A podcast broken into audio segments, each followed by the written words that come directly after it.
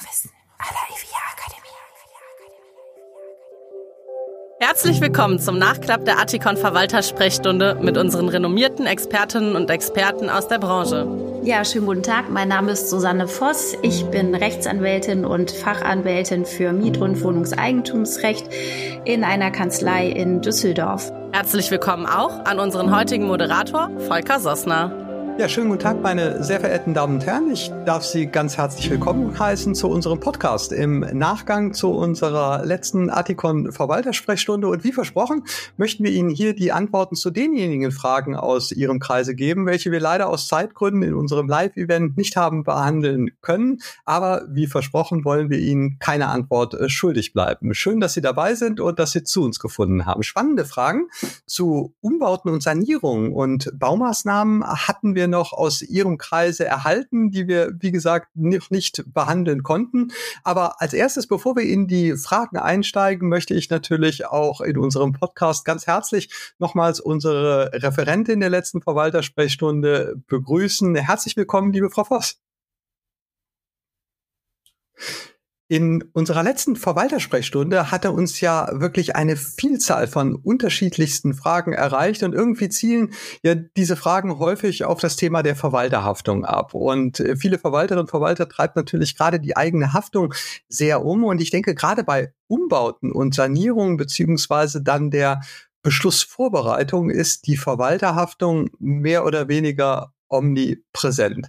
Und wie Sie mir im Vorfeld unseres Podcasts berichtet haben, äh, Frau Voss, ist es so, es gibt auch eine hochinteressante Entscheidung vom Landgericht, also durchaus schon einer höherinstanzlichen, äh, eine höherinstanzliche Entscheidung zu dem Thema der baulichen Veränderung der Vergangenheit, die jetzt, wo jetzt klargestellt wurde seitens des Gerichts, dass es hier auch für alte, in der Vergangenheit liegende bauliche Veränderungen einen Beschlusszwang gibt. Ist das richtig? Das ist richtig, ja. Also es handelte sich um die Errichtung einer Klimaanlage im Jahr 2012, 2013 und ähm, wir haben einen Eigentümer vertreten, der gegen äh, diese Errichtung vorgegangen ist und ähm, nach, also im Grunde in diesem laufenden Verfahren, es zog sich halt jetzt wirklich über ähm, einen sehr, sehr langen Zeitraum, hatte der Bundesgerichtshof ja dann entschieden, dass es für die baulichen Veränderungen tatsächlich einen äh, Beschlusszwang gibt. Also es bedarf immer eines formellen Beschlusses, so dass wir uns dann im Grunde auch diese neue Rechtsprechung ähm, äh, dann als Argument zurechtgelegt haben und gesagt haben, da es hierfür jetzt gar keinen Beschluss gibt, ähm, greift eben auch hier dieser formelle Beschlusszwang ein. Und ähm, weil das eben nicht legitimiert ist, muss diese Klimaanlage jetzt zurückgebaut werden. Allerdings ist es so, dass das Landgericht auch die Revision zugelassen hat. Und ich bin auch sicher, dass der Bundesgerichtshof da noch zu entscheiden wird. Aber das ist ja wirklich eine in höchstem Maße spannende Entscheidung, wie ich finde, weil wenn man das wirklich mal zu Ende denkt, ähm, ich habe so das ein oder andere, die ein oder andere Frage äh, der Verwaltung noch im Hinterkopf, in Erinnerung aus unseren Sprechstunden. Da war gerade, Sie sprachen das Szenario einer Klimaanlage an. Und ich denke so an die letzten zurückliegenden Sommermonate, ist vielleicht im Moment nicht ganz vorstellbar, aber so useliges Wetter noch haben. Aber das waren ja schon äh, ganz schön hohe Temperaturen. Und äh, ich glaube, glaube, es gibt kaum ein Verwaltungsunternehmen, was nicht bei dem einen oder anderen Objekt dann betroffen war mit der Fragestellung, wie sieht das denn aus, wenn ich mir als Wohnungseigentümer eine Klimaanlage einbauen möchte? Und überall dort, wo das geschehen ist und kein Beschluss erfolgte, die Eigentümer einfach gehandelt haben, ist also jetzt so nach Entscheidung des BGHs der Beschlusszwang gegeben in der Klarstellung. Das heißt im Grunde genommen, die Verwaltung müssen sich ganz, ganz viele Sachverhalte und Entscheidungen der Vergangenheit nochmal anschauen. Ist das richtig? Das ist also grundsätzlich richtig, wobei ähm, jetzt wäre es ja so, dass nur noch die Wohnungseigentümergemeinschaft diesen Rückbauanspruch verfolgen könnte und nicht mehr der einzelne Eigentümer. Das heißt, auch da bedarf es natürlich einer Beschlussfassung. Ich kann natürlich auch nachträglich die Errichtung einer Klimaanlage noch genehmigen. Also das sollte man dann vielleicht ähm, auch nochmal nachholen, wobei ich sehe ähm, da eher den Ball bei den jeweiligen Sondereigentümern, die da ohne vorherige Beschlussfassung einfach gebaut haben. Also spannend zu beobachten, wie im Zweifelsfalle jetzt die nächste Instanz beziehungsweise am Ende der BGH dann final auch darüber nochmal entscheiden wird. Ich denke, wir halten unsere Zuhörerinnen und Zuhörer auf dem Laufenden und werden sicherlich den Ball dieses Punktes nochmal aufnehmen. Ja, eine Frage, die uns auch äh, im Rahmen unserer letzten Verwaltersprechstunde äh, beschäftigte, beziehungsweise die an uns adressiert wurde, an Sie, liebe Frau Voss, war eine Situation, die ja leider Gottes immer wieder auch zu möglicherweise Schwierigkeiten führt für Verwalterinnen und Verwalter. Das ist im Grunde genommen die Situation, dass anlässlich eines äh, Versicherungsschadens Instandhaltungsmaßnahmen unternommen werden und dann gibt es im Nachhinein über eben die nicht von der Versicherung erstatteten Kosten über den Instandhaltungsanteil ähm, ja, ungemach droht von dieser Seite, dass Eigentümer dann diese Entscheidung der Verwaltung kritisieren. Das typische Beispiel ist vielleicht eine, ein Rohrbruch an einer Leitung, die im Gemeinschaftseigentum besteht und der Installateur steht mit dem Verwalter vor der offenen Wand, empfiehlt der Verwaltung doch noch zwei Meter Rohr mehr zu erneuern, damit dann die ganze Leitung an einer Wand erneuert wird. Und natürlich würde jeder dem gesunden Menschenverstand folgend sagen, natürlich beauftragt man das, weil es deutlich günstiger ist, als würde man zu einem späteren Zeitpunkt da nochmal an der Leitung aufsetzen. Aber dann wehe, wenn auf der nächsten Versammlung ein Eigentümer sagt, damit bin ich nicht einverstanden.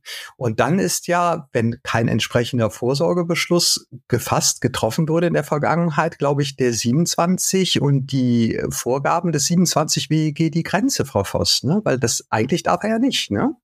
Richtig, eigentlich darf er nicht. Vor allen Dingen dann, wenn ein gewisses Volumen einfach überschritten wird. Auch da kommt es natürlich auf die Größe ähm, des Objektes an. Also da wird man sicherlich sagen, dass bei einem Hochhaus im Rahmen von drei bis 5.000 Euro vielleicht auch mal ohne Beschluss ähm, Auftrag vergeben werden darf. Aber gerade bei den kleineren Gemeinschaften, ähm, da wird es dann schon schwierig. Also kann man an der Stelle raten, vielleicht sich jetzt auch im Vorfeld der anstehenden Eigentümerversammlung nochmal unter dem Gesichtspunkt die Gemeinschaften anzuschauen und zu schauen, hat man für solche Szenarien entsprechend Vorsorgebeschlüsse gefasst? Wie ist die Grenze anzusetzen dessen, was der 27 dann, genau wie Sie sagen, je nach Größe des Objektes zulässt? Und was dann noch von dem Vollmachtsrahmen der Verwaltung gedeckt ist oder aber eben an der Stelle nicht. Also ich glaube, für das Tagesgeschäft der Verwaltung eine gute Empfehlung, um Schaden abzuwerten beziehungsweise Haftungsfälle zu vermeiden. Eine Weitere Frage, die uns auch erreicht im Vorfeld der letzten Veranstaltung, betraf ein grundsätzliches Thema einer größeren Sanierungsmaßnahme. Und der Verwalter schilderte in seiner Frage, die er adressiert hat, das Szenario, dass eigentlich die Gemeinschaft gerne eine entsprechende Sanierungsmaßnahme vornehmen würde, es aber immer wieder an der Zustimmung bestimmter Eigentümer mangelt.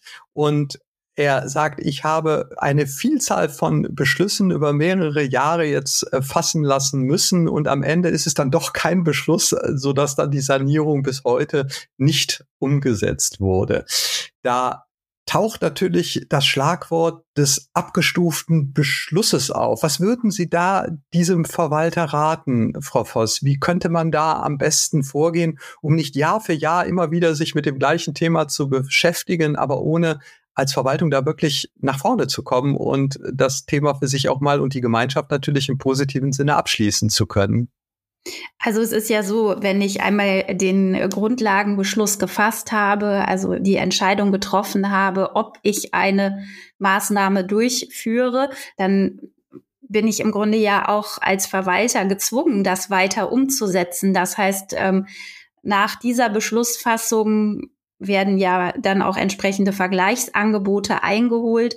Und wenn dann hierzu überhaupt gar kein Mehrheitsbeschluss zustande kommt über mehrere Jahre, dann ist da natürlich schon ein gewisses Problem, weil der einzelne Eigentümer hat natürlich auch einen Anspruch letztlich auf die Durchführung, ne? also auf diese weitere Beschlussfassung. Da sollte man vielleicht dann auch noch mal darauf hinweisen, dass wenn ich einmal diesen Grundlagenbeschluss gefasst habe, der ja auch tatsächlich irgendwann konkret in die Tat umgesetzt werden muss. Also es fühlt sich für mich so ein wenig danach an, als wäre anzuraten, das vielleicht auch durch Sie oder einen Ihrer Kollegen begleiten zu lassen, um wirklich dann saubere Beschlussfassungen in die Welt zu setzen und dann zielgerichtet an der einen oder anderen Stelle vorzugehen, beziehungsweise auch die richtigen Hinweise zu geben, was daraus folgt. Aber Sie würden, wenn ich Sie recht verstanden habe, schon empfehlen, ähm, diese abgestufte Vorgehensweise, also ruhig gerade bei größeren Maßnahmen erstmal den Grundsagenbeschluss in die Welt zu setzen und zu sagen, jawohl, wir wollen von mir aus die Fassade sanieren, das Dach sanieren und dann halt mit entsprechenden Folgebeschlüssen in die Detail, detaillierte Umsetzung zu gehen, in die Detailplanung.